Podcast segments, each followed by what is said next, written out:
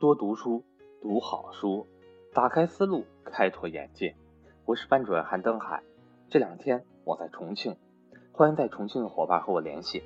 如果您对格局还有任何疑虑的话，不妨和我聊聊。我的手机和微信为幺三八幺零三二六四四二。格局所有正式课程均支持随报随学。今天我们将要分享的主题为老办法。不灵了。从一九八八年接触股市到两千零二年，林晋峰浸淫股市已经有十四年的时间，真正入市实战也有近十二年的时间。十二年资本市场杀伐征战之后，林晋峰越发疲惫，以至于有些沮丧。投资股票似乎已经不再像十多年前那样能给他带来任何兴奋感。每天他都保持盯盘交易的习惯。为了本金安全，即使股票挣了一毛钱，只要能覆盖交易费，他都会出售。在经历了投资赚钱，从入行那天开始，林晋峰就是一个敏感的交易者。每天他都会搜集所有与股票相关的信息。在二十世纪九十年代早中期，由于上市股票数量不多，加上市场中散户居多，股指受政策面影响大，因此林晋峰跟所有习惯技术分析的人一样。每天都会对自己投资的股票来画 K 线图，预测的依据说到底就是股票交易的量能，然后分析不同走势的可能以及自己应该采取的买卖策略。林晋峰常常会自我陶醉在这种控盘全局的状态中，但到了二十世纪九十年代中后期，林晋峰发现这种老办法越来越不灵了。上市公司的数量越来越多，不明来历的资金也越来越多。虽然政策面仍然影响股市，但涉及个股，往日的量能分析已经基本上不管用了。频繁做短线是为了安全，一挣钱我就跑，甚至挣一毛钱我也跑。只要我觉得有点风吹草动不对了，赶紧跑。林晋峰回忆说：“与此同时，中国的资本市场也在进行变化。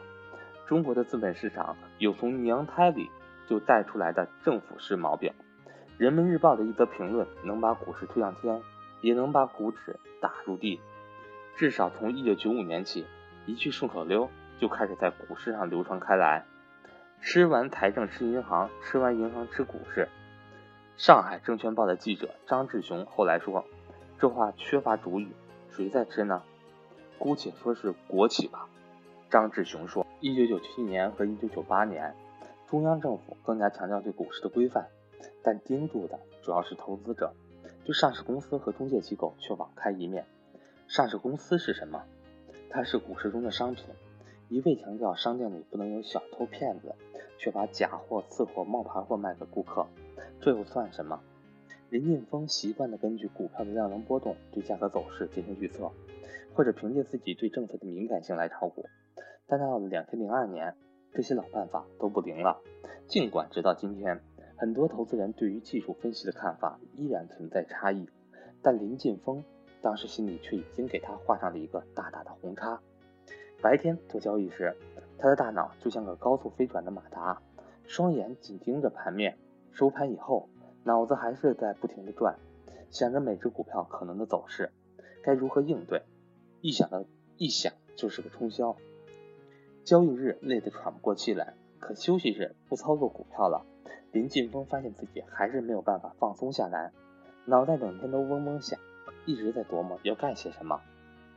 林晋峰头一回感受到什么叫做爱恨交织，炒股票是自己的兴趣所在，在这样二十四乘以七不停转的想着股票，就不是乐趣了，这是魔怔。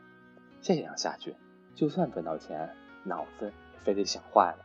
林晋峰只好四处找人喝酒聊天。想让自己能够从股票中抽身出来，这样的状态持续了五年之后，终于在两千零二年一天灵光展现。后来说到这次相逢，林晋峰感性的说：“就好像在黑夜里看到了一座灯塔。”